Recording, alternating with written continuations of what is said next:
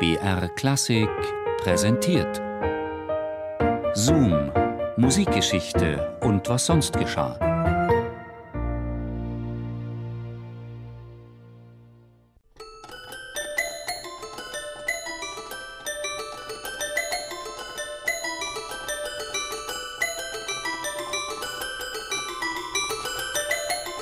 Wir kennen ihn als kontroversen Großmeister der Moderne, als den Neutöner, der das Geräusch zur Musik erklärte, der sein Klavier mit Papier und Reißzwecken präparierte und dessen Zufallsprinzip eines der meistdiskutierten Kompositionsprinzipien des 20. Jahrhunderts gewesen ist. Für die einen galt er als Schreckgespenst und antibourgeoiser Provokateur, für die anderen als ein sensibler Visionär und revolutionärer Klangpoet, der die ästhetischen Krusten der spätromantischen Konvention aufbrach. Die Jahrhundertfigur John Cage war in vieler Hinsicht bemerkenswert, nicht nur in musikalischer. Denn neben dem Komponieren hatte der Amerikaner eine weitere Leidenschaft, mit der er in der Lage war, Ungewöhnliches zu leisten: die Mykologie, auf Deutsch die Pilzkunde. Als Mykologe besaß John Cage ein Fachwissen, das selbst einem berufsmäßigen Botaniker alle Ehre gemacht hätte. Diese Pilzkenntnis war dem Komponisten immer wieder von großem Nutzen. Natürlich ist es von Nutzen, so ließe sich einwenden, wenn man beim Schwammerlsuchen einen Wiesenchampignon von einem Knollenblätterpilz unterscheiden kann. Kann sein, aber im Fall von John Cage war dieser Nutzen von ganz besonderer Art.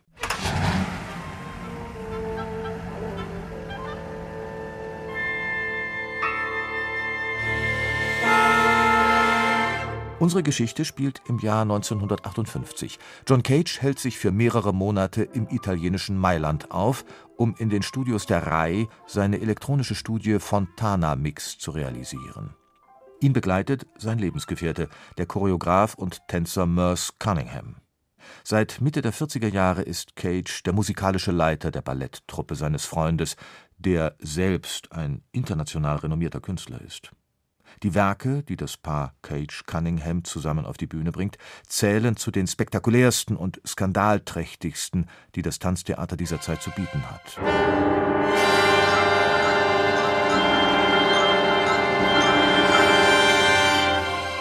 In jenem Jahr 1958 plagt John Cages Freund jedoch ein gewaltiges Problem. Die Cunningham Dance Company soll auf Gastspielreise gehen, nur ist ihr klappriger Tourbus kaputt. Kolbenfresser, Motorschaden. Nichts zu machen, der Wagen fährt nicht mehr. Ohne Bus keine Auftritte, ohne Auftritte kein Geld. Cunningham ist verzweifelt. Die rettende Idee kommt John Cage beim Fernsehschauen. La Show o Radoppia heißt die Lösung. La Show o Radoppia ist ein populäres TV-Quiz, die Italo-Variante des deutschen Alles oder Nichts, bei dem sich wagemutige Kandidaten einem ausgewählten Wissensgebiet stellen. Die Fragen sind schwer und fachspezifisch. Eine falsche Antwort und du bist draußen. Schaffst du es bis zum Finalsieg, dann winkt eine bedeutende Geldsumme. John Cage meldet sich als Pilzfachmann und wird angenommen. Und so erlebt das italienische Primetime-Publikum, wie ein amerikanischer Avantgarde-Komponist zum Quiz-Star wird.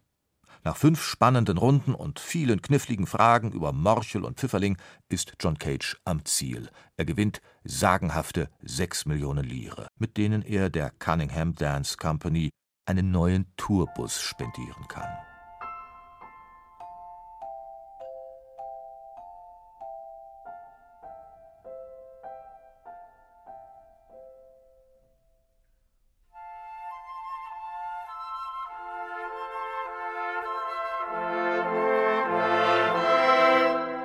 Pilzexperte John Cage.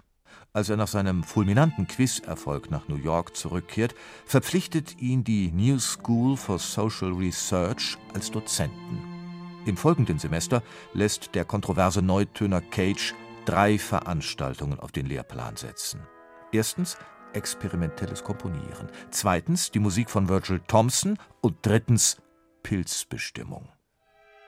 Wie instruktiv seine Musikkurse waren, wissen wir nicht, aber zumindest über Pilze dürften Cages Studenten eine ganze Menge fürs Leben gelernt haben.